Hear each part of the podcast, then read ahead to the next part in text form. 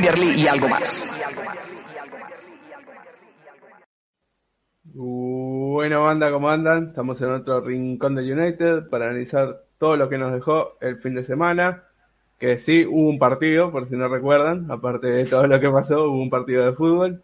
También hablaremos, obviamente, del elefante en, la habitación, como se dice, el despido técnico, aparte con los dos muchachos que ayer no estuvieron para, para que comenten sus impresiones. Y por último, también haremos un repaso a no sé cómo decirlo, nuestras eh, imaginaciones que podemos esperar mañana, porque nadie creo que sabe lo que esperar, porque mañana también hay un partido de fútbol, así que ya estaremos hablando de todos esos temas. Eh, primero para presentar tenemos al gran, al orgullo de Tabasco, al verdadero orgullo de Tabasco, a Carlos Flores acá, porque la mejor persona del canal de Tabasco la tenemos. Carlos, ¿cómo andás?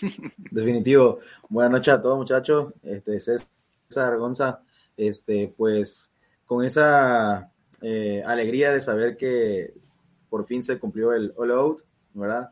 Eh, un fiel defensor del all out.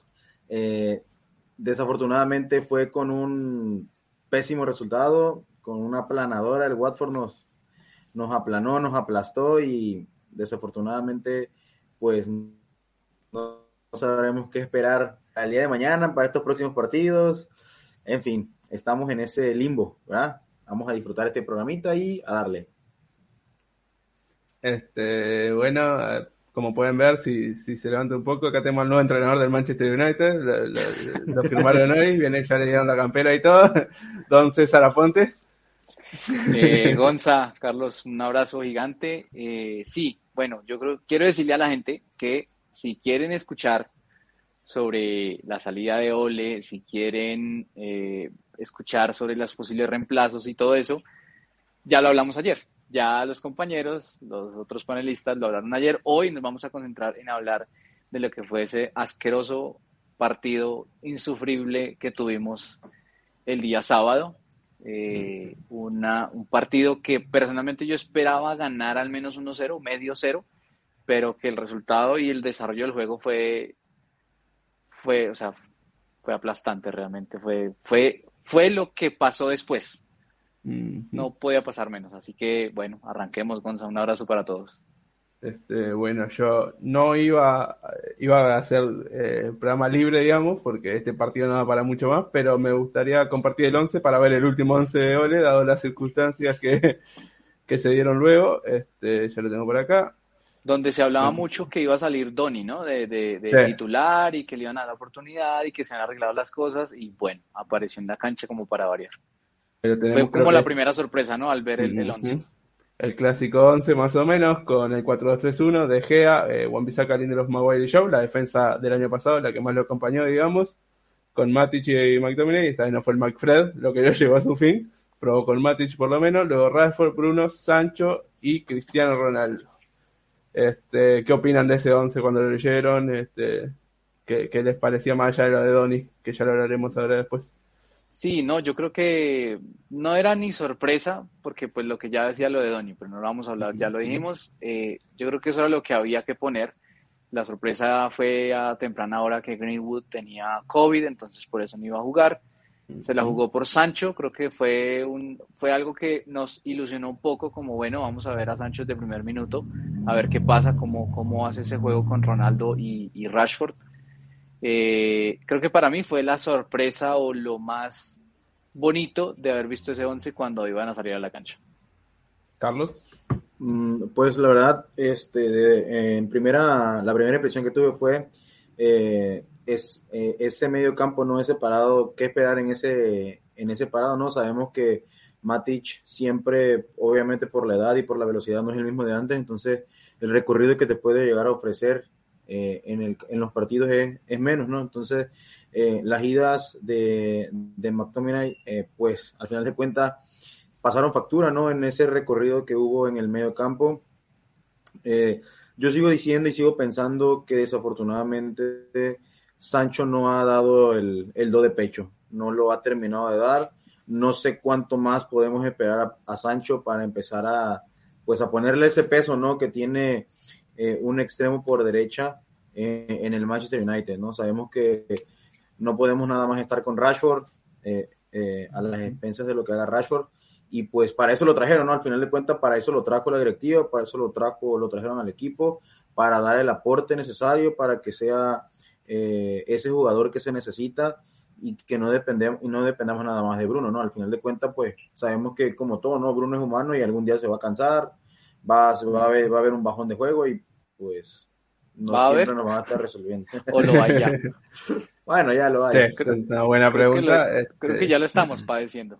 Exacto, creo que al final... Es lo normal, es lo normal. Y, a, lo que, a lo que decía Carlos, yo, yo sí le daría un poco más de tiempo a, a Jadon Sancho, pues porque al final es su primera temporada, se fue desde muy joven a, jugar a otro lado. La Premier es una liga que sabemos que exige mucho. Y, eh, y, yo creo que yo le daría todavía el resto de temporada para que empiece a acoplarse. Yo ya diría, empezar a exigir un poco más a partir de, la, su, de su segunda temporada. Yo era uno de los que pedía a Saúl Ñíguez para el Manchester United, pero al verlo cómo entró al Chelsea, que no ha hecho un carajo, creo que solamente ha jugado 45 minutos y le ha ido muy mal, eh, creo que lo que ha hecho Jadon Sancho ha sido muchísimo más. Entonces, me siento bien servido con Jadon Sancho comparado con Saúl. Este, bueno, en cuanto a lo que hablan un poco y, y el once en sí, al final son muchos de los nombres clásicos de Ole, ¿no? Ese Harry Maguire, ese Luke Shaw, este Scott, Matic, no tanto por ahí, pero más o menos los mismos de siempre. Pero ya se probó, más allá de Donny y tal vez Telles y alguno más, se probaron todos los nombres este año y creo que ninguno funcionaba, ¿no? Y ya, ya parece que el problema iba más allá de los nombres, ¿no? Un poco más de las individualidades de los nombres propios. Un nombre que, que también sonó mucho cuando salió el 11 y era Matic Mucha gente decía que Matrix, ¿por qué Matrix? Y no venía con ritmos, que siempre entraba como, como suplente desde la banca y eso ayudaba al equipo a, alzarse, que por qué titular. Pues yo creo que muchos sabíamos que este partido especialmente era un partido para que Matic estuviera desde el primer lugar, desde el primer momento. Porque Matic le da la pausa, le da esa profundidad al equipo con el balón en medio campo pero lastimosamente también vi la peor versión de Matic en este partido. Horrible, horrible, horrible. Dos pases de profundidad y paré de contar. Perdía muy fácil el balón, no corría la cancha. Yo creo que de lo peorcito, sin sacar al que sacaron con el puntito rojo que estoy viendo ahí, la tarjeta roja, de lo peorcito Matic en este partido. Yo esperaba muchísimo más de él. Esperaba que hiciera un buen tándem ahí con, con McTominay, pero no, no, no. Realmente muy errático eh, y en general todo el equipo, ¿no? Pero en especial Mati, que era como lo que uno esperaba que le diera un poquito más de, de, puente entre, el, entre, el, entre la defensa y ese medio campo atacante, no, no se vio por ningún lado. no, no estaba en su día Nunca, nunca se atrevió al final con ese Mati eh, Doni, que muchos hablaban en pretemporada, que le hizo bastante bien. Doni luego demostró un poco, que ya, como digo, siempre hablaremos de él. Y bueno, al final el medio campo creo que ninguna configuración le, funcionó, ¿no? Desde las que tuvo Carlos. No, no, definitivamente, como tú lo decías, Gonzalo, o sea, ya no pasaba por los nombres, porque se probaron todos, o sea, literalmente fueron todos los que se probaron, se, se probó a Pogba, se probó a McTominay, a Fred, a Matic, o sea, el que tú me digas, lo probó, o sea, y, mm, eso es quizás una de las partes, eh, pues, que podemos recatar de, de Ole, ¿no? Probó hasta donde pudo y se cansó de probar. Desafortunadamente no le encontró, o sea, realmente no le ha encontrado, el, no le pudo encontrar el sistema a, ese medio campo, ¿no? Que al final de cuentas tienes que soportar, soportar el prácticamente el tridente que tenemos, ¿no? Eh, Cristiano en punta, Bruno eh, y los dos extremos, ¿no? Que en este caso Rashford, Sancho, Sancho, Greenwood, o sea, tienes, tienes que tener dos jugadores que soporten que muchas veces esos jugadores estamos de acuerdo que no van a tener el ida y vuelta o no van a poder regresar o no tienen esa, eh, ese hambre de marcar, ¿no? Y lo vimos en el primer gol de, del Watford, ¿no? Del partido. O sea, ¿qué, tuvo que hacer Matic?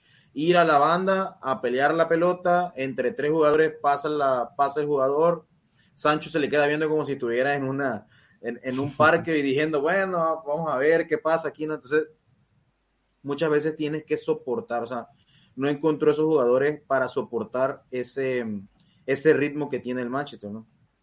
Ya vamos a ir a los momentos puntuales, digamos, del partido, pero primero, si bien este programa no es el de despedida para, para ver su último once, me gustaría ver, me gustaría compartir el primero, el que hizo contra el Cardiff en aquel 5 a 1 que tanto nos ilusionó en su momento.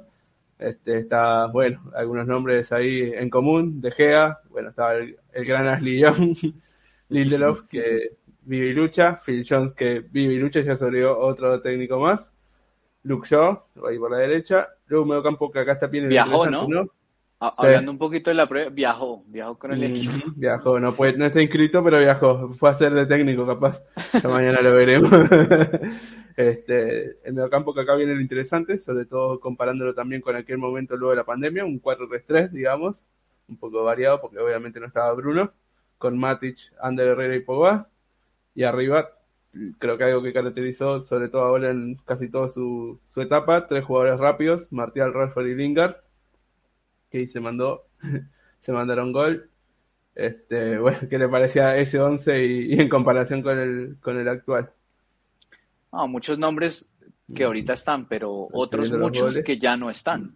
Entonces, eh, yo creo que con la llegada de los nombres de, de, otros jugadores se fue transformando esa formación, que a mi parecer esta formación a mí me gusta mucho porque si la tienes ordenada, eh, puedes sumar muchos hombres al ataque como puedes sumar muchos hombres en defensa. Pero pues al tener un jugador como Bruno, pues no, no, no, no, no, cuadra en esta formación, sobra. un, Matic con dos años, ¿no? Con dos años más. Sí, sí, entonces no, pues claramente tenía que modificarse esta formación, pero, pero que, no voy a decir que qué lindo equipo, pero que sí qué linda formación. Sí, lo que sorprende un poco, Carlos, es que si bien se reconstruyó bastante el equipo, sobre todo los suplente, varios, por no decir la mayoría, todos siguen, ¿no? Sacamanda de Herrera, a Lillón, Fillón que podemos considerar que está o no está, no sé, según el, punto de vista de cada uno. Es el comodín, es el comodín.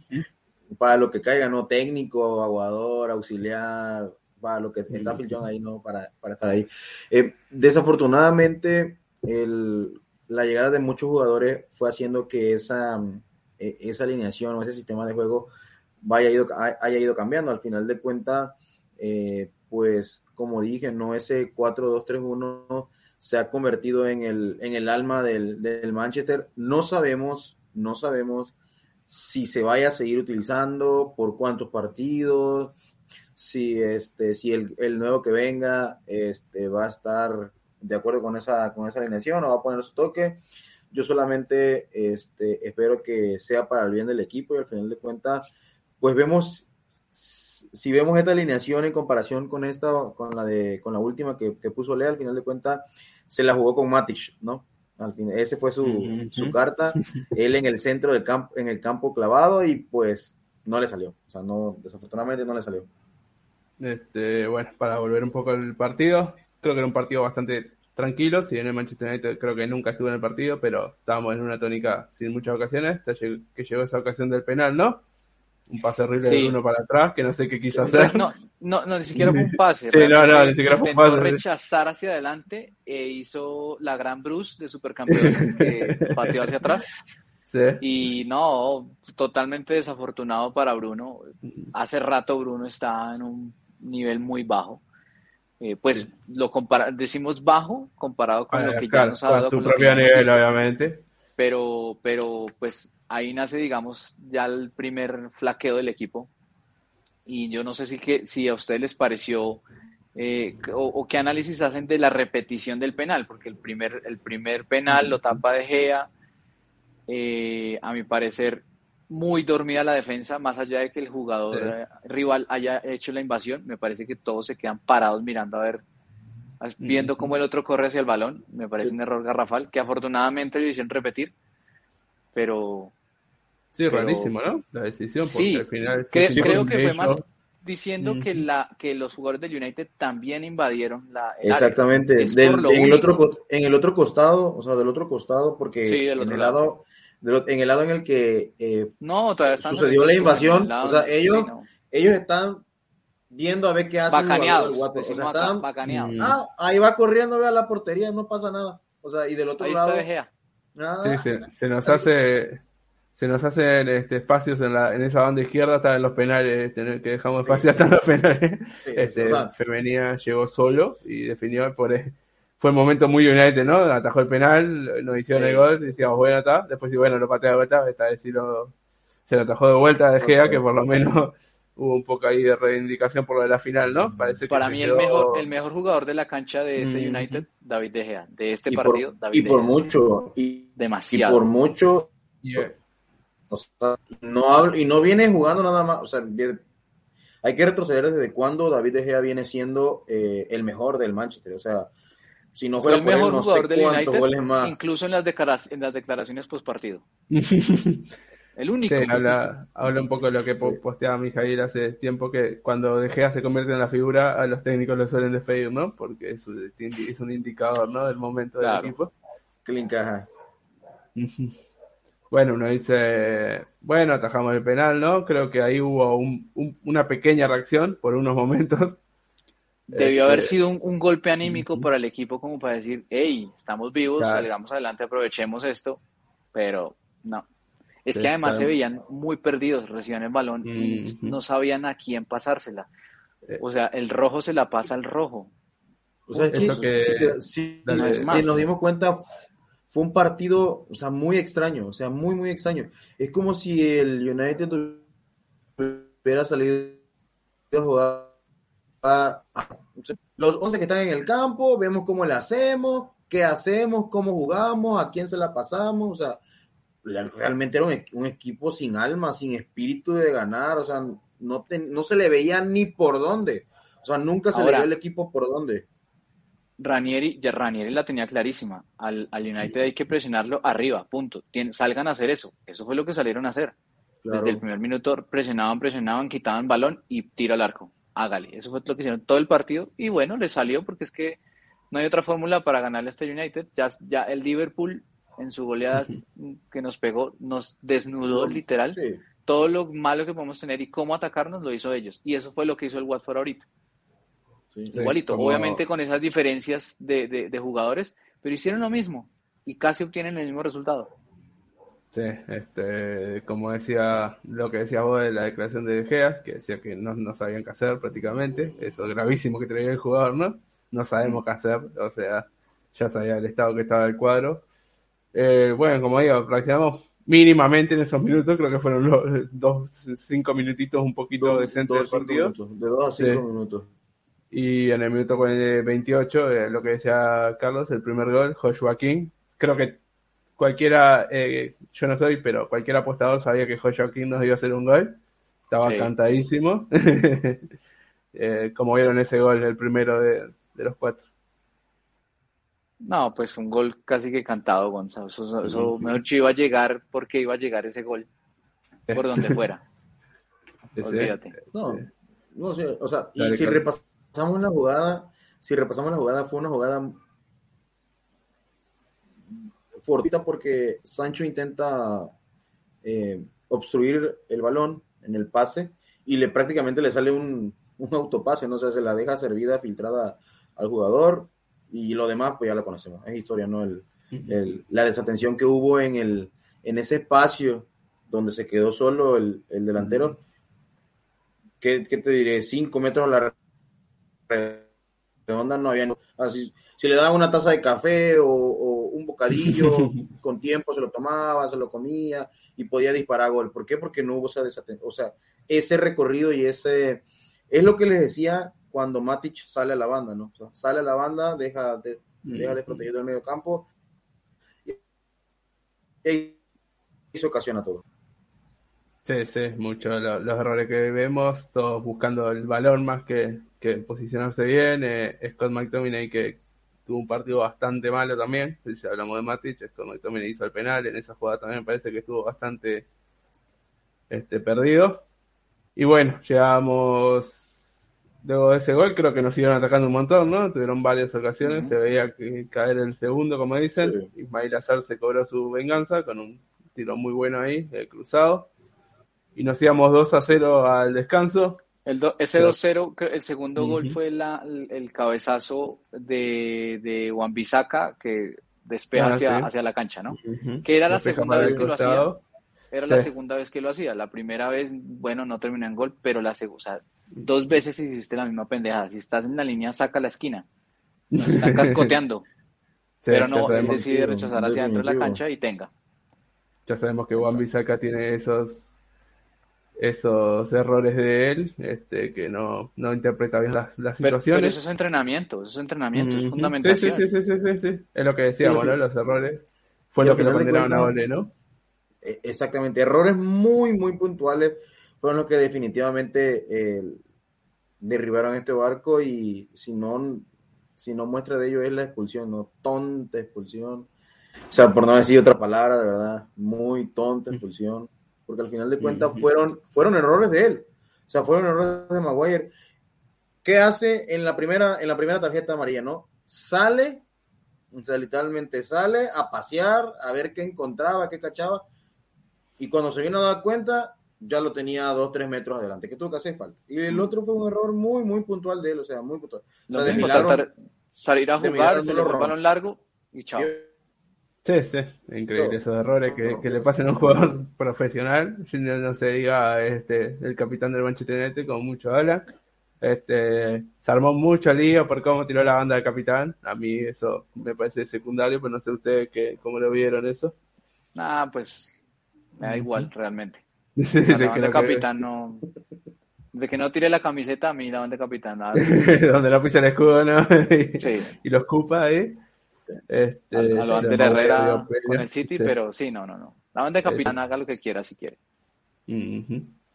Bueno, nos fuimos 2 a 0 al descanso, como decimos, creo que los ánimos ya estaban por el piso de todos, creo que esperable, ¿no? También no, no creo que sorprenda, más allá de que, como decía César, creo que algunos esperamos que este sea el partido que ganemos, sí, porque después venía Villarreal y Chelsea.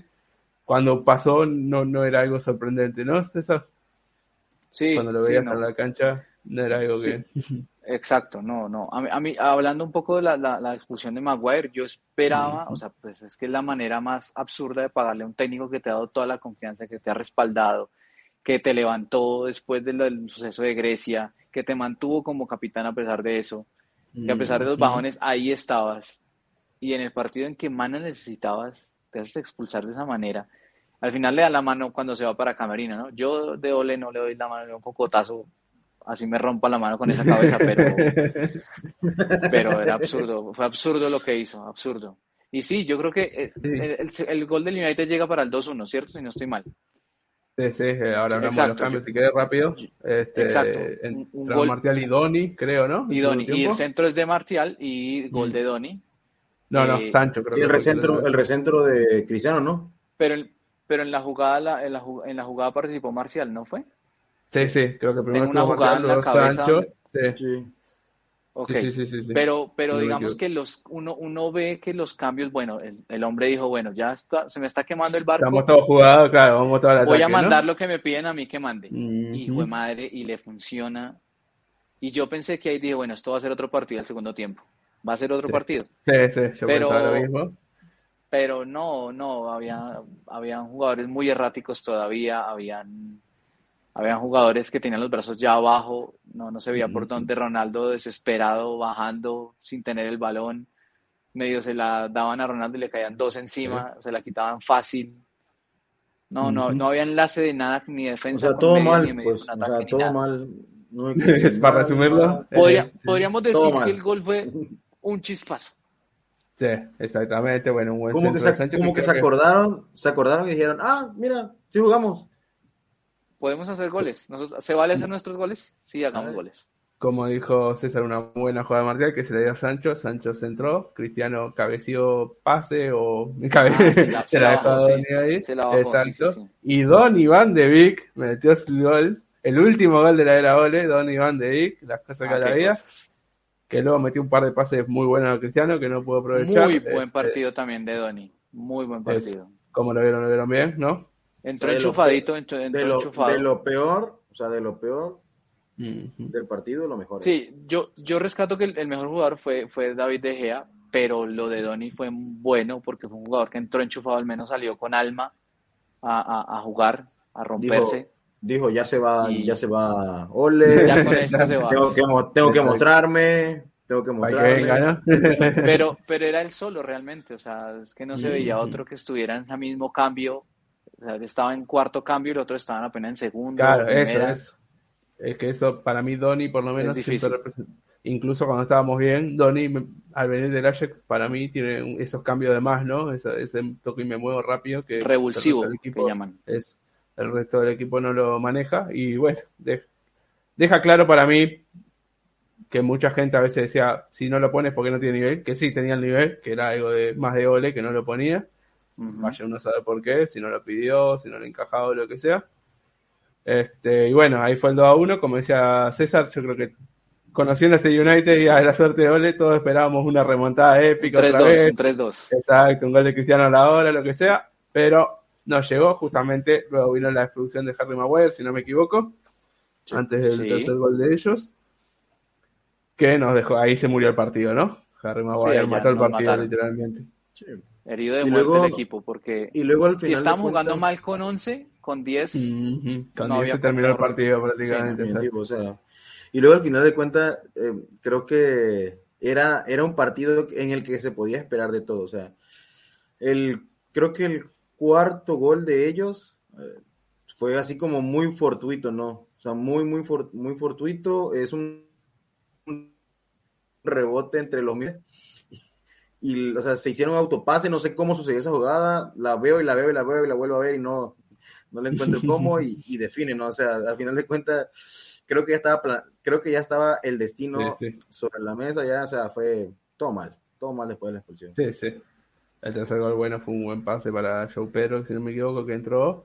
Pero el cuarto gol fue una asistencia del golero prácticamente que sacó, rebotó, Matic la deja pasar, creo que es Lindelof que no puede y, otro gol del Watford, el cuarto, que bueno, nos termina haciendo una goleada 4 a 1, ¿no? Que uno lo ve y dice este resultado, si hablamos de resultados técnicos, este fue un, un resultado técnico oficialmente, ¿no?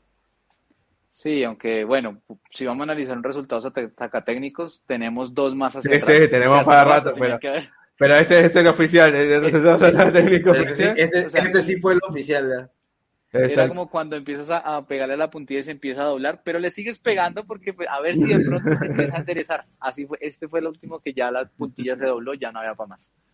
ya venía doblada hace rato. Mm, los últimos dos cambios que, que cada uno tiene su polémica por, por distintas cosas. Al principio Diego Dalot, que entró porque ya tuvo una contusión, si no me equivoco. Sí, este, sí que ya había tenido, ¿no? Habla también de lo de Ole, lo que siempre hablamos, ¿no? Que los pone, los arriesga, aunque ya habían tenido problemas y tal vez no sabemos, obviamente nunca vamos a ver, pero Le no pegó listo para un balonazo en el oído, ¿no? Fue como en el oído que ahí lo dejó groggy y ya había tenido problemas, si no me equivoco, en el partido de Champions o no me acuerdo en cuál, que, había tenido también, sí. si no me equivoco. Y luego el último, Jesse Lingard, que la semana estuvo compartiendo fotos de él con la camiseta de West la cara de Lingard cuando iba a entrar, ¿no? Como de, bueno, pues no te voy a Ya que estoy acá. es, lo que, es lo que hay, ¿no? Es lo que hay. La frase de Kuman nos sirve bastante. Este, y eh, bueno. ¿cómo, vieron la, ¿Cómo vieron la entrada de, de Diogo Dalot? Bueno. Para mí entró en la misma tónica del resto del equipo, o sea, entró mal, errático, creo que de hecho el tercer o cuarto gol él tuvo que ver ahí, en la jugada, como que mm, flojo, flojo en la marca, en la reacción, chao. Entraste nada. De por sí, ya sé que hay mucha gente que le gusta, pero a mí de por sí no me termina de convencer, nunca lo hizo, por lo menos. Y, entrar de suplente en un partido que ya no sé cuánto iba y creo que iba 2 a 1, pero con la, con la expulsión, este, y todo creo, por la izquierda también, que eh, no es su posición, creo que, que, que tampoco es para ayudarlo, ¿no? Sí, no. Entró tratar de salvar los papeles. Entró mal, entró errático, como ustedes dicen, errático, se contagió con el resto del equipo, eh, no metió la pierna que tenía que meterla, no corrió, no defendió, no atacó, o sea, jugamos con nueve. Sí, al final también es verdad que centrarse en individualidades no creo que no se puede porque al final hasta Cristiano Ronaldo podríamos decir que jugó mal entre comillas para lo que es su nivel obviamente Ralford, que creo que empezó muy bien cuando volvió la lesión, pero ya está acomodándose ¿no? a lo que es el resto del equipo de, mal. Sancho me gustó un poco más este partido, creo que tiene un buen par de buenos centros, por lo menos, que es lo que se espera de él, que con esa buena pegada no, no genera ocasiones. Y luego los demás, lo de siempre, ¿no? Bisaca, Lindelof, más o menos en su línea. Yo, yo, yo espero que el próximo técnico o el que llegue le inculque a estos jugadores un poco más de esa cultura del fútbol, sobre todo el inglés, más allá del europeo, que comparado con aquí con Latinoamérica vemos que apelan mucho a la falta, que si medio te pegan te revuelcas en el piso y te pitan la... Yo vi mucho de eso en este partido del United, sobre todo de Ronaldo y de Bruno, que cualquier cosa que les tocaban al piso alegan que no les pitan, pero manito, esto es fútbol y es fútbol inglés. Aquí tienes que pararte, así estés roto y seguir peleando ese balón. Pero no te puedes apelar a que cualquier jugada termine pitándote la falta porque no siempre va a ser así. Y eso me chocó mucho ver que se tiraban y se tiraban al piso y me desesperó un montón. Y decía, pero párese, o sea, si te hacen falta y no la pito, párese, párese y siga jugando. Pero no se quedan ahí alegándole al árbitro, era un jugador menos presionando, tratando de quitar el balón. Eso me frustró muchísimo ver y es algo que le he visto hace ya mucho tiempo al equipo y quiero que el próximo técnico les quite esa cochinada cultura que tienen de estar pidiendo pito de faltas a toda hora. Así es, definitivo. Sí, exactamente. Acá lo que dice Fabio al final CR7 creo que tiene eso y, y, no se le va a poder sacar, lamentablemente. Este, bueno, si quieren, ya que terminado el último, el último partido de goles, este, el análisis, este, uh, ya que ustedes no estuvieron, eh, unas palabras que quieran darle justamente al entrenador o lo que quieran hablar de él. Eh, sé que Carlos era muy, muy, como ya dijo en la, intro, muy, muy, muy out, así que más allá de, la alegría que supongo que tendrá, este Carlos, empezamos por vos, lo, que quieras decir de Ole, de su ciclo o lo que te pareció. Pues al final de cuentas, como todo ciclo, ¿no? Sabemos que hay cosas buenas y, cosas malas, ¿no? Se fueron los jugadores que se, que se tenían que ir, tal vez están los jugadores que deben estar, pues al final de cuentas el técnico se casó con ciertos jugadores que yo le comentaba a Luis, en, en, su momento yo no estaba de acuerdo con ellos, eh, pero pues creo que fue eh, un técnico, lo voy a recordar y me voy a quedar con el recuerdo de que es leyenda en el Manchester. O sea, es leyenda, leyenda, leyenda en el equipo. Lo que hizo él como jugador, desafortunadamente, pesó y pesa mucho y, en las decisiones. Y al final de cuentas, eh, mucha gente no entendió o no supo entender que Ole ya no era jugador del equipo. mucha gente lo juzgó como jugador y como leyenda del equipo. Entonces, mm, ese, esa transición que hubo de ser jugador, leyenda, a ser técnico, no fue, eh, no hubo un, este, un buen entendimiento de parte de muchos. Entonces, eh, yo me quedo con, con Olé en sus buenos ratos, en las buenas rachas del Manchester, eh, levantó a muchos jugadores, así como sepultó a otros, y lo que me queda al final de cuentas de todo eso es que tuvo tiempo suficiente, muchísimo tiempo, o sea, no, que no me digan que fue por falta de tiempo lo que, que, que el equipo no funcionó, porque fue, o sea, tuvo tiempo de sobra, no le encontró, y lo que sí me quedo con él definitivamente es que eh, supo mantener a De Gea en, esos momentos donde De Gea eh, cometía errores, ¿no? O sea, supo mantenerlo, supo mantener el barco a presión y hoy por hoy De Gea es, de por sí ha sido top, hoy por hoy De Gea es top de lo top a nivel mundial. Entonces, este, yo me quedo con eso. Y la verdad estoy muy contento, muy, muy, muy contento por la salida. Siempre lo he dicho, soy ole out, este, por todo. Y pues yo siempre he dicho, bueno, ojalá que llegue quien tenga que llegar. Pero si me preguntan, si me dijeran, a ver, ¿a quién quieres que llegue? Pues ya lo dije la vez pasada en el programa, ¿no? El maguito Zidane, siempre he tenido un afecto por él, un afecto muy grande por él. Este, y ojalá y, y llegue, y si no, pues con el que caiga, ¿no? O sea, no sé si va a venir un técnico, si va a ser Phil Jones, no sé. No sé si van a seguir siendo interino, pero bueno. Ole, espero que siga triunfando y al final de cuentas esperemos verlo en otro equipo, ¿no? También no es que se acabe su carrera y, verlo triunfar también, porque es lo que se busca. Este, para terminar así, eh, un puntaje del 1 al 10 a su, su, su, su trabajo de casi tres años. gestión. Exacto, su gestión de casi tres años, prácticamente tres años. Me quedo con un 6. Sí, ok, aprobadito. Eh, ahí raspando, como decimos acá en el. De panzazo, de Ahí, este, estudiando la noche anterior. Este, bueno, César, eh, creo que, bueno, no sé si eras tan, tan, tan oleado como Carlos, pero, pero ¿qué, qué, impresiones te deja este despido, este, este proceso? Yo, a Ole le agradezco el, el haber salvado una plantilla que estaba casi por, por desmoronarse, porque Mourinho era eso, era dejar una plantilla rota, camerino roto, y entró Ole y creo que le puso esas vigas a la plantilla para que no se cayera, las fortaleció. Creo que trajo buenos jugadores, nos deja muy buena plantilla y eso es algo que yo le agradezco mucho porque quizás, quizás si no le, eh, no sé si Doni estaría aquí o un jugador como Bruno Fernández estaría acá, Varán. Bueno, creo que sí deja muy buen equipo, todavía deja Pogba vivo en el equipo porque Mourinho, con Mourinho estaba a punto de salir Pogba.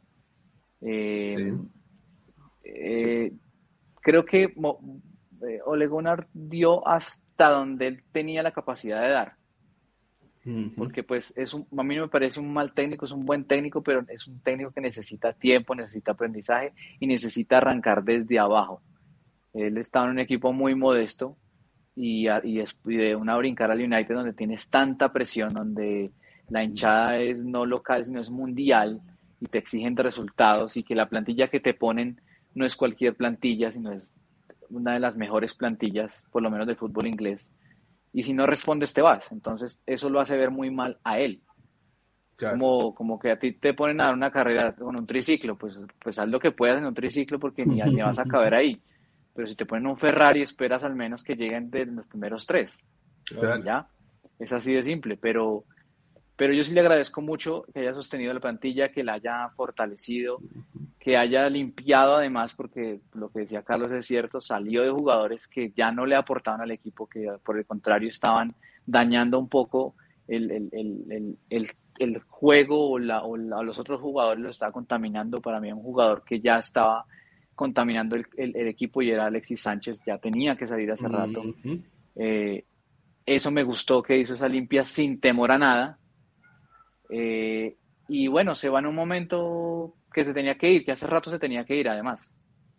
Porque yo sí estoy muy de acuerdo con Jairo, Jairo Vidosa que no había necesidad de llevarlo hasta este punto. Se pudo haber ido antes y, se había ido mucho mejor. Y la entrevista que da al final es muy demuestra la nobleza de ese jugador y el amor que tiene por el club. Así que si hablamos de puntajes, yo le pondría un 7-8 a Ole Gunnar si quieren ahí en el chat, la gente que, vaya dejando sus puntajes, que les estaremos diciendo. Creo y que... yo sí no, yo sí no quiero ver a Zidane aquí. bueno, hablando, ahora vamos a hablar un poco de técnicos un, ratito nomás, pero este sí, creo que cada uno más o menos hay un par de cosas que todos coincidimos, como la limpieza de la plantilla, eh, devolvernos un poco, eh, sacarnos esa toxicidad, como dice César, ¿no? Ese, ese momento donde estamos, y muchos coincidimos también en que tal vez no le dio cuando tuvo que dar el paso final, ¿no? Cuando tuvo que dar ese, ese paso a volver a salir Manchester United. Exacto. Que bueno, también creo que todos, todos coincidimos que no es el mayor problema del Manchester United. Sí era un problema porque en lo deportivo estábamos muy mal. Y agrégale que se está enfrentando en Premier League contra, para mí, los, técnicos de élite de este momento. O sea, es que tampoco le pidas a un tipo que no está con la experiencia que tienen los otros que les compita, porque pues es que los otros son muy son top. Sí, son lo mejor, son lo mejor. Muy o sea, literalmente se están enfrentando a lo mejor. Es lo que decíamos, ¿no? La plantilla, la plantilla son lo mejor de lo mejor. Claro, en la plantilla creo que estábamos al nivel más o menos, no sé si del Chelsea y del City, pero por lo menos del Liverpool. Pero el técnico era una diferencia por, la experiencia y por, lo que saben y porque, como decís, son la top al final. Es como tener un, jugador diferencial como nosotros tenemos como Cristiano Ronaldo, pero ellos son los técnicos, ¿no? Que, al final influyen bastante. Este, y también la dirigencia, me parece que las dirigencias, este, hay un nivel diferencial tremendo entre Manchester United y el resto del top 6, sobre todo City y Chelsea también, que si bien tienen sus más y sus menos, sobre todo Chelsea, sí se maneja bastante bien en, en cosas que el Manchester United hace rato que no y por ahí si no hay un plan, no hay un, un proyecto, este, es más difícil competir aún. Este, bueno, hablando de técnicos, final de cuentas, Carlos. Yo me propongo como técnico, o César de técnico, yo puedo ser su auxiliar. sin ningún problema. No, yo puedo ser el técnico si quiere de luces del United, yo con eso soy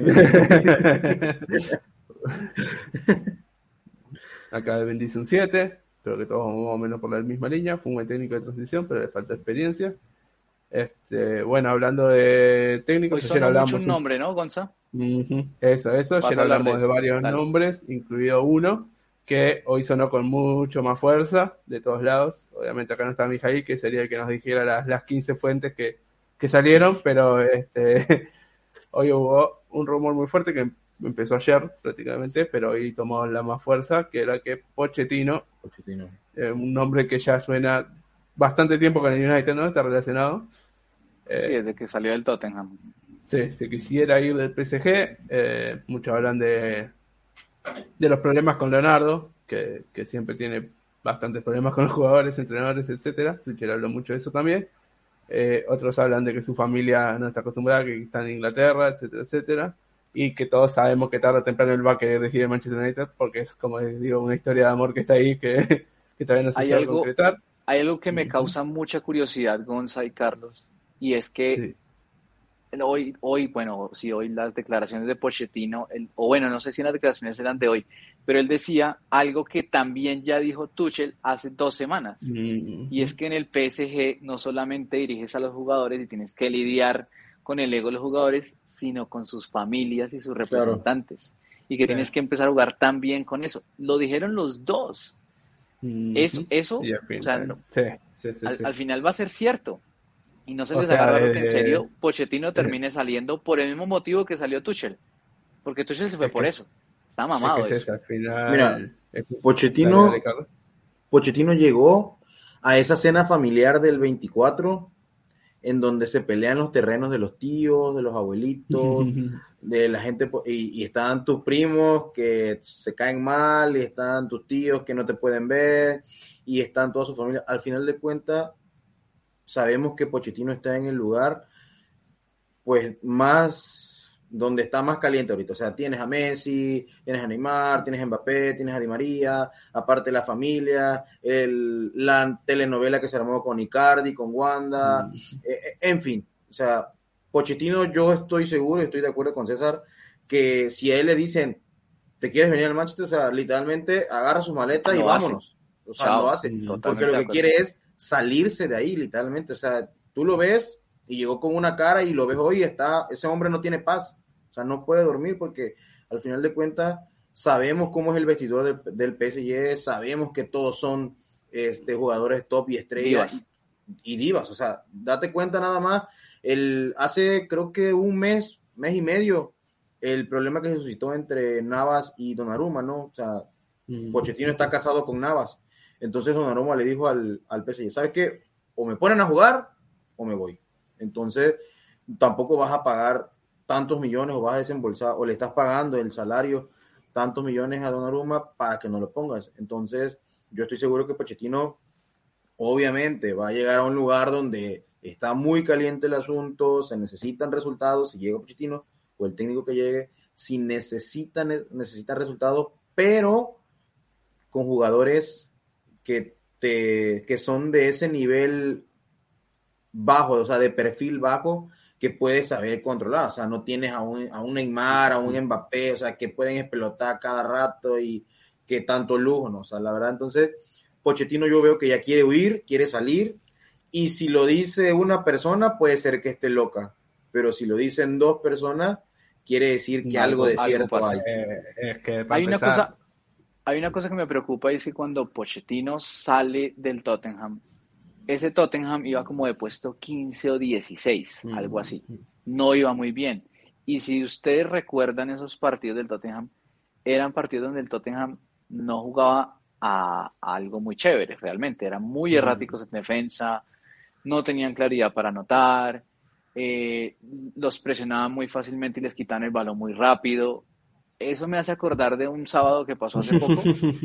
Entonces, eso es algo que a mí personalmente me preocuparía porque porque bueno, el, el, Manchester United no es un grupo de divas como lo puede ser ahorita el PSG, pero sí es un club con casi la misma presión por ganar que tiene el mm. PSG. Eso me preocupa mucho de la llegada de Pochettino porque realmente aquí en Colombia decimos vende la lora por no cargarla, y eh, realmente va a cambiar de club, claro, a un club, a una liga que él ya conoce, pero la presión va a ser la misma. Claro. La presión va a ser la misma y tienes una, también una muy buena plantilla. No como la del PSG quizás, pero sí tienes una muy buena plantilla y te van a exigir lo mismo que te están exigiendo en el PSG. Ganar liga, ganar cop, ganar lo que compitas y llegar lo más alto que puedas en Champions League. Va a tener la misma presión. ¿Podrá Pochettino con eso? Sí, para ir ahí por, por parte de lo que dijeron, bueno, al final mucha gente piensa que solo haciendo un equipo de estrellas vas a ganar y el fútbol no es así. Hay muchas más cosas, ¿no? Justamente, si vas a traer un entrenador, traer un entrenador para darle el poder, ¿no? Para ir otra vez.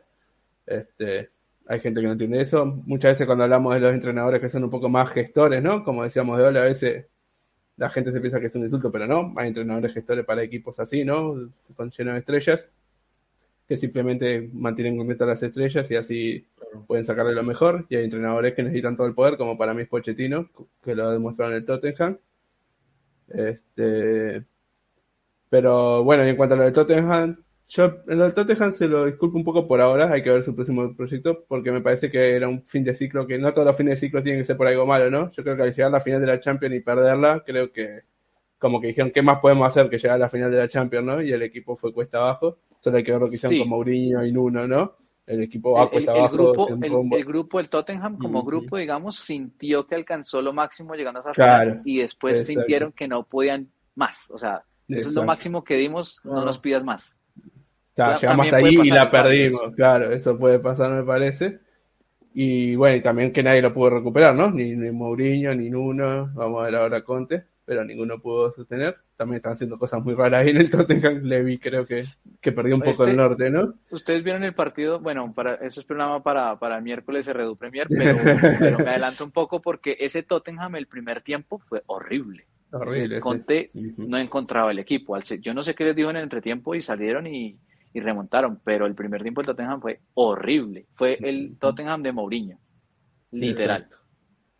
Este, pero bueno, hay que ver es el nombre que menciona. Es muy complicado igual todavía porque tiene que renunciar al PSG o que lo echen. Veremos si el City nos hace el favor el miércoles, como digo yo, si le hace una goleada ahí, capaz que, que ya aprovechan. Pero sí parece que está todo dado un poco, ¿no? Porque Zidane sí parece encajar en ese tipo de proyectos, estando en Francia también. Ah, pero así, a Zidane lo van a llevar, espero, para que retenga Mbappé.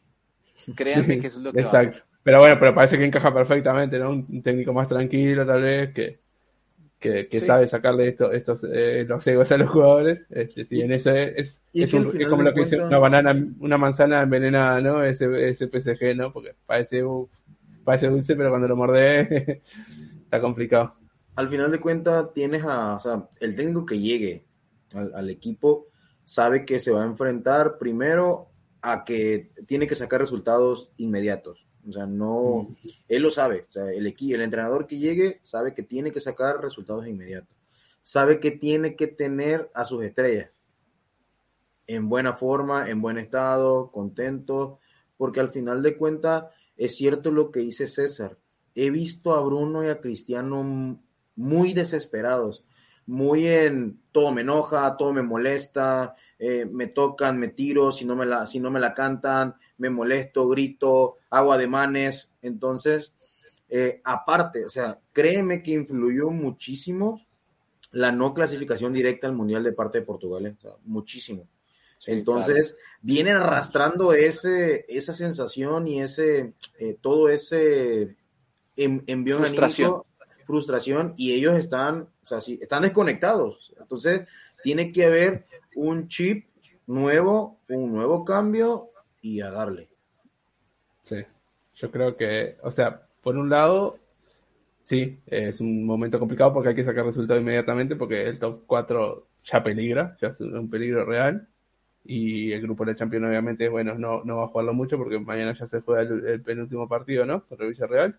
Yo viene pero no estamos clasificados. Exacto, exacto. Pero está, eso no va a ser del nuevo técnico, imagino, va a ser de Carrick. o sea, llega, llega a tomarnos en Europa League en el mejor de los casos. Bueno, ponerle que tengamos que jugar el último partido contra Young Boys, como aquella vez que Fellaini le hizo el gol en el ochenta y pico con Mourinho, que nos dio la clasificación. Este, pero también es verdad que ya la presión es terminar en el top 4, ¿no? Ya en pelear la liga nadie le va a pedir de un principio este año, porque ya nos dejaron un montón de puntos. Y si es mejor que venga ahora a que venga si bien es bueno que, podría ser bueno que venga eh, desde un principio, ¿no? Porque siempre es mejor estar en el principio de temporada que en la mitad. Sí, es verdad que tenés siete meses para convencer a algunos jugadores que quieres que, quieres que se queden, para ver cuál es el equipo que tenés, cuáles son tus opciones. Ir a, preparando todo para el año que viene, ¿no? Ten en cuenta también que el que llega, llega listo. Si tiene siete meses todavía de temporada, que es Premier League es una temporada. Todavía tiene Champions, FA Llega en el momento más duro de la Premier League, que es entrada de diciembre, que es esa seguidilla de partidos horribles que te matan las piernas y que en teoría tú deberías conocer tu plantilla para saber qué jugadores te pueden dar más juegos seguidos y qué jugadores tengo que darles un poco más de pausa. Eso, lo que el técnico que llegue tiene que saber administrar eso. A mí me asusta que el que llegue, pues, porque obvio, espero que llegue, no espero que Carrick se quede ahí todo diciendo. no, por favor, César, no lo digas. Por favor, no. Va a llegar y va a tener que aprender muy rápido esa administración. Y me parece tenaz. O sea, diciembre puede ser lapidario para el. Lapidario, sí. Es verdad que Tuchel llegó en enero, que es una tal vez una situación más tranquila, pero... Yo confío en que al menos Arsenal siempre pincha en diciembre. Arsenal pincha en diciembre. Lo, lo bueno es que este, queda mucha Premier también para, para hacer ese proceso y que bueno, podríamos tener ese el típico subidón por cambio de entrenador, ¿no? Que nos podría venir bien, como tuvimos con él en su momento. Que bueno, está, todo va a ver, ¿no? Esto pura especulación. Como dice César, lo único que esperamos es que Carrick no sé qué, seis meses, todo bien con Michael Carrick, pero era, parte del cuerpo técnico, es parte, era parte del problema porque era parte importante del cuerpo técnico. Veremos cómo lo hace mañana, que ahora hablaremos unos dos, tres minutitos porque también es mucha especulación. Este, acá dice eh, José, este, tocayo apellido acá, Barrios, me pueden hablar de cuál creen que es el estilo de Poche, realmente no lo sé, quisiera un DT con un estilo claro y Poche lo tuviera, estoy seguro que lo sabría, pero que sea peco ignorante. Esto es verdad que es difícil, a veces, yo creo que Poche tiene un estilo a veces ofensivo, pero cuando tiene un cuadro un poco más grande se sabe adaptar, ¿no? Es muy adaptativo, en eso un poco parecido a Ole, si bien me parece mejor obviamente, más táctico, pero yo creo que sobre todo cosas que nos vendrían bien es también apuesta bastante por juego rápido, ¿no? Con, con extremos, como, como hacía eh, Ole con Rafford, este, un delantero claro, obviamente, como fue Harry Kane. No creo que, no creo que cambiara tanto en cuanto a, al estilo sí, aunque Ole al final ya no tenía ni estilo ni tenía nada, ¿no? No tenía, era poner los jugadores ahí, pero creo que es un juego veloz, sobre todo, a, buscar la velocidad de los jugadores, como tenía con Sony y Kane, ¿no? Sí, de hecho, en la, en, en, la mayoría de los partidos usó el 4-2-3-1 eh, de, sus alineaciones. Entonces va a estar muy eh, asimilado. Veremos qué jugadores utiliza en, el nuevo plan. Y como dicen, ¿no? Al final de cuentas todo va a depender de los jugadores, porque en el, en el París juega prácticamente 4-3-3. O sea, tiene... París no, es mucho parámetro, ¿no? Este, porque no, defienden nada, es puro ataque. Este, y en cuanto al United, lo que sí yo vería una gran mejoría, me parece, por lo que vi en el Tottenham, es contra los bloques bajos, ¿no? Saber tener más la posición, creo que, que no, no, no, le, no le escapa la posición, si bien también tiene un estilo muy rápido, no le escapa mucho la posesión, ¿no? Sí, yo creo que Pochettino tiene un juego profundo, un juego, un juego, por ejemplo, que le favorecería mucho al pase largo de Matic, que le favorecería mucho a ese, a ese, cambio de frente a veces que hace Pogba de un lado a otro, pase largo que deja jugando a espaldas al delantero. Pochettino tiene mucho de eso, de empezar a replegarse para después de dos, tres toques estar en el área mm, siguiente. Eso, eso, eso, me gusta el estilo táctico de Poch. Me gusta que, por lo general, aunque eso depende muchas veces del rival, cuando hace un gol no se mete atrás para intentar proteger ese 1-0 y buscar la, eh, la, ventaja a punta de contragolpe. Me parece que Poch siempre trata de buscar un poco más y ese es un poco el ADN argentino es no quedarse con el 1-0 ni con el 2-0, sino siempre por un poquito más, pero siempre asegurando el balón. Eso me gusta de Porsche dentro de lo que recuerdo en Premier League de él viéndolo con el Tottenham. Sí, su ADN es más ofensivo que el de Ole, que Ole siempre que podía se metaba para atrás, ¿no? Si bien obviamente no es tonto y si se enfrenta a un City, obviamente que vas a jugar un poco más a la contra porque creo que él es muy bueno tácticamente, justamente, ¿no? Es lo que pedíamos, un entrenador bueno tácticamente. Tal vez no es un Ten Hag que tenga el estilo súper claro, que vos digas, este es un cuadro de Ten Hag, pero sí tiene eh, cosas muy interesantes. ¿No, Carlos? al, final, de cuentas, eh, decía César, ¿no? El estilo que tiene Pochettino, yo recuerdo y me quedo con el, el último gol eh, para el pase a la final contra el Ajax. Es un pelotazo largo, creo que del portero, eh, en dos toques llegaron al área. Y con esos, con eso me quedo, ¿no? O sea, ese estilo que, que tiene en su 4-2-3-1, porque como tú dices, Gonza, o sea, el PSG no es parámetro para nadie. Yo, hasta que lo veas en, en, en, Champions, ¿no? Al final de cuentas. Eh, pero pues yo siento que la ventaja, una de las ventajas y otra de las ventajas, aparte de la que dice César, si llega a Poche, es que pues ya conoce la liga. Ya sabe a lo que se enfrenta, ya sabe la grandeza del Manchester, ya sabe lo que es jugar, ya sabe la presión que tiene y pues ojalá llegue, ¿no? O sea, es un, es un técnico que se merece estar entre los top porque se lo ha ganado a pulso, porque ha trabajado muchísimo, ha sido de los mejores. Eh, cuando fue el Tottenham, era, yo recuerdo al Tottenham muchas veces siendo una planadora, ¿no? Y nunca se dejó. O sea, y, sobre todo me quedo con ese partido contra el Ajax, ¿no? Esa eliminatoria en la que estaba en la lona y, y lo levantó. Sí, yo recuerdo un partido del Tottenham de Poch, el de, creo que el paso a, la, a la, semifinal con Ajax, el día cuando eliminaron al City, que en el marcador global creo que lo perdían y lo empataron con un gol de Llorente, con la cadera que le pegó en el brazo. Bueno, que fue súper importante ahí de esos partidos. Pero fue un, fue un partido que no dejó caer al equipo a pesar del rival al que se estaban enfrentando. Me gustó muchísimo ese partido. Ahora, quiero que ustedes me ayuden a recordar si cuando el Tottenham una vez que nos ganó, no recuerdo si fue en Old Trafford, nos ganó como 4-1, 5-1. Ese Tottenham, creo que nosotros estamos con Mourinho y Tottenham ya estaba con Pochettino. Si no estoy mal, yo no sé, no, no recuerdo muy bien. Mm. Pero recuerdo que el primer gol fue en el primer minuto de juego. O sea, sacaron pelotazo ah, atrás a, espalda ese me acuerdo, En, uno de los peores momentos de Mourinho si no me acuerdo sí, que, que creo que el, el, el, técnico del Tottenham era Pochettino. Ese día Pochettino nos dio un baile al United ese día. pero fue a punta de eso de los pases largos de transiciones rapidísimas al área y nos dieron sopa y seco ese día ¿qué hacer? y que al final de cuentas o sea si quieres usar o tener transiciones rápidas el, la plantilla del Manchester te la da. O sea, tiene jugadores rapidísimos adelante. Sí, sí, hay con qué, claro. Está Rashford es rapidísimo, Ronaldo. sí, tenemos jugadores con que salir rápido. Eso sí, incluso Marcial, si entrega la pelota rápido, es un muy buen jugador. Ya haremos un análisis más en profundidad si, si se confirma, obviamente. Eh, sí, sí, si se confirma, se confirme pronto, porque. Que se confirme el miércoles, puede ser, ahí está. El Exacto.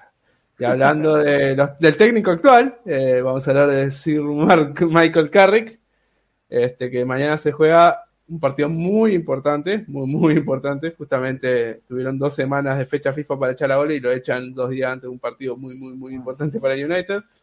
Este, jugamos contra el Villarreal en la casa del Villarreal. Este, actualmente estamos primeros de nuestro grupo de Champions al día de hoy, antes del partido obviamente con 7 puntos. Eh, para que estoy buscando acá bien el grupo. Villarreal va a salir a buscar el primer lugar. Eso sí, no les quepa la Villarreal tiene 7, sabe que estamos en un momento bajo, están en su casa. Van a aprovechar esto.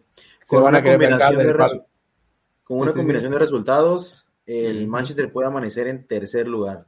En tercer lugar, que sería fuera de la Champions. Ellos saben que te ganamos, ni, ni sabemos nosotros cómo la otra vez, así que también por ahí creo que se van a querer vengar un poco. Este, ¿qué podemos, sin saber nada, qué podemos esperar de este Manchester United? solo especulación, porque no, les voy a pedir que, sepan lo que es Carrick como entrenador. Carrick, Carrick, bueno, Carrick jugó con, con, algunos de los que están ahí en, el equipo. Yo creo que más que un técnico, Carrick va a ser un, un tipo, una figura que va a estar ahí diciendo, bueno, usted le gusta jugar en el centro, entonces hágame favor, juegue por el centro y, distribuye el balón de esta manera. O sea, como que no va a haber una dirección, una táctica establecida, sino él va a dar gusto un poco o dar un poco de rienda suelta a las habilidades de los jugadores. Eso se considera bueno por esta banda, hágalo por esa banda entonces. Yo creo que va a ser un juego así. No me sorprendería que perdiéramos porque es que no hay dirección. No hay dirección. Carrick no es un tipo estudiado en dirección técnica, la experiencia que tiene la tiene aprendiéndole a Ole y lo que estuvo como jugador, pero no la tiene. Vamos a hablar de verdad. Al final, no, hay dirección. Lo que decíamos ayer, no, tuvo ni tiempo ni para entrenar, ni, ni va a cambiar nada un día para el otro, obviamente. Este, si es que él quiere cambiar algo, porque capaz que la idea, eh, al final no sabemos los entramados del cuerpo técnico, ni qué entrenan, ni qué tienen ahí. No sabemos cuánta influencia tenía Carrick en el United Ole. Algunos dicen que él era el encargado de hacer las bastantes sesiones de entrenamiento, así que por ahí nos puede dar la creo mano. Que vamos a ver, vamos a ver mucho, mucho liderazgo dentro de la cancha. Creo que va a haber dos o tres puntos de casi casgo en la cancha. Yo creo que va a haber un líder, una persona que lidere defensa, otra persona que lidere medio campo y una persona que esté arriba liderando el ataque. Creo que voy a ver eso. Vamos a, Aspiro a ver eso. Dentro del dibujo, creo yo, algún cambio tal vez para, para hacerse el diferente a, a Ole, pero no veo mucho más. Eh, lo que pregunta acá Emerson Acosta sobre Donny en el sistema de Poche, lo acompaña como Bruno Fernández, o sea, no sé si va a ser titular, pues yo me acuerdo que eh, Poche usaba mucho a Dele Ali y a Eriksen, que eran 2-10 en el 4-2-3-1, a Eriksen un poquito más tirado a banda, que es lo que hizo Ole con Pogba, digamos, en un momento, pero se podría hacer algo así, un Dele, eh, Van de tiene algunas características de Dele Ali, obvio que yo creo que, Dele Ali, que Van de es mejor que Dele Ali, aunque aquel de la era muy bueno. Calientico en el pecho. Claro. Exacto, sí. Y, y, Bruno tiene bastantes cosas de Ericsson, ¿no? Ese estilo de juego un poco más creador y de Lari un poco más llegador. Creo que algo así se podría hacer. Este, Carlos, ¿qué podemos esperar de Carrick? de Don Michael Carrick? Mm, ¿Sos Carrick ya o, todavía estás esperando que debute? Voy a, tirar, voy a tirar las cartas ahorita para ver qué, qué podemos esperar de mañana, ¿no? No, yo, yo estoy con, con, con César. Ojalá que me pongan siempre con César en los programas eh, estamos perfectamente de acuerdo. No quiero ver a Luis en ningún programa ya. Nadie.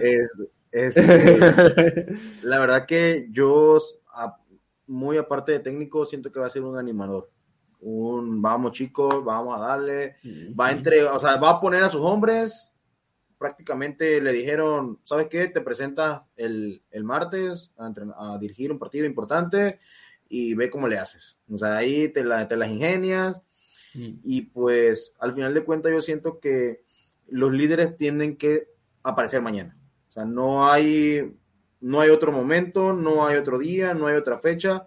Si el United se quiere levantar, si el United quiere salir y quiere mejorar, mañana es el momento. O sea, tiene que aparecer Cristiano, tiene que aparecer Bruno, De Gea como siempre, y o sea, tienen que aparecer esos jugadores que siempre han sido líderes, ¿no? Entonces, Carrick siento que es, eh, puede ser, puede ser que eh, por la influencia de Ole eh, tenga esa, e, ese, esa dinámica de Ole, ¿no?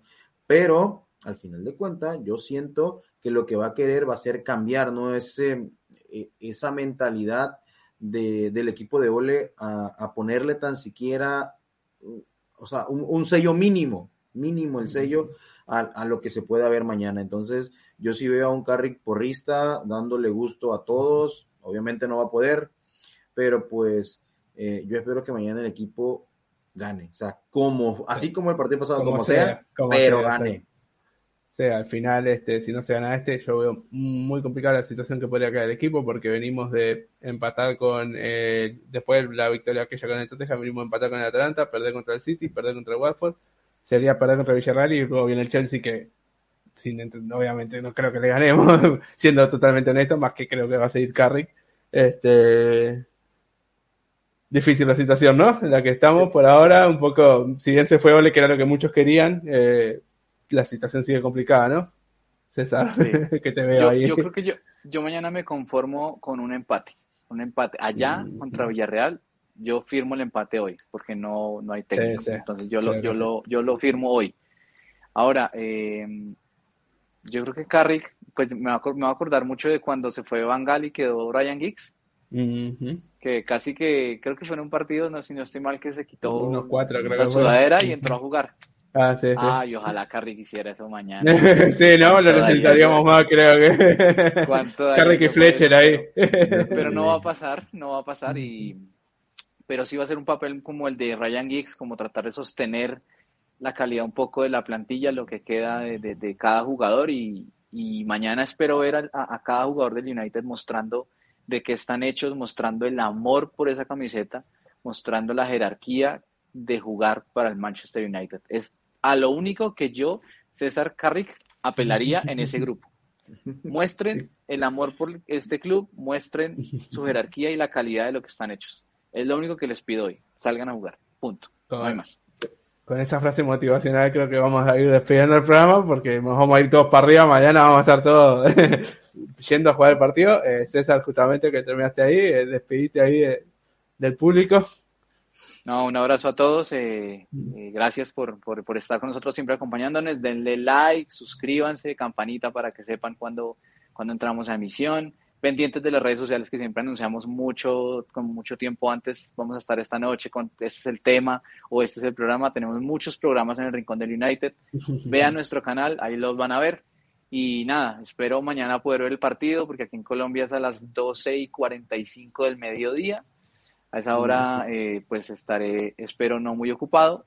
Eh, tendré el teléfono cargado para poder ver el partido en el celular y acompañando al equipo ahí de reojo. Un abrazo para todos y muchas gracias, Gonzalo Carlos. Carlos, eh, despedite ahí. muchas gracias. Pues, este, un gusto poder estar con César, de verdad. creo que eres top no me había tocado la oportunidad. Solo con César, ¿viste, no? bueno, bueno, no, Gonza, ya, ya, Gonza, ya, ya, yo ya, no, así como Luis. No, este, desafortunadamente mañana no voy a poder ver el partido por mi trabajo, obviamente, pero sí voy a tener ahí una que otra escapadita ahí, el celular ahí, eh, en, el trabajo.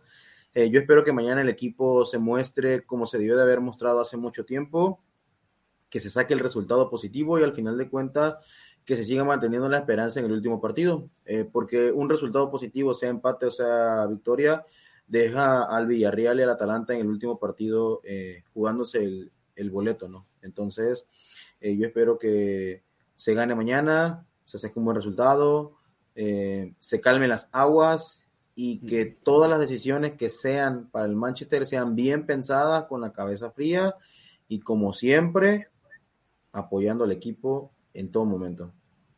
Eh, igual a todos ustedes, muchas gracias. Eh, denle like, suscríbanse, activen campanita, síganos en nuestras redes sociales y pues al final de cuentas, eh, ustedes son los que hacen este programa. muchas gracias, Gonza, César, un gusto, un placer estar con ustedes. Bueno, muchas gracias a ustedes dos, muchas gracias a todos los que estuvieron ahí comentando, a todos los que estuvieron dando su like. Este, recuerden que mañana seguramente como César y Carlos no pueden ver partido, va a haber guachalón para la gente que también, obviamente lo que estén mirando, pero también los que no puedan ver, comentando ahí, veremos quiénes estamos. También luego va a haber postpartido como siempre. Recuerden darle suscribirse, darle la campanita justamente para enterarse de todo el contenido que estamos haciendo. Y bueno, como dicen los muchachos, más allá que este carry, que creo que nadie está ilusionado con eso, este, mañana hay que ganar como sea. Ya al final la temporada ya se redujo esto, a ganar como sea. Y esperemos ver qué, nos depara en el futuro, como dice Carlos. Esperemos que esté bien pensado y que no porque, porque ganen cuatro partidos los interinos los contraten. Así que con esto nos vemos en el próximo directo. ありがう。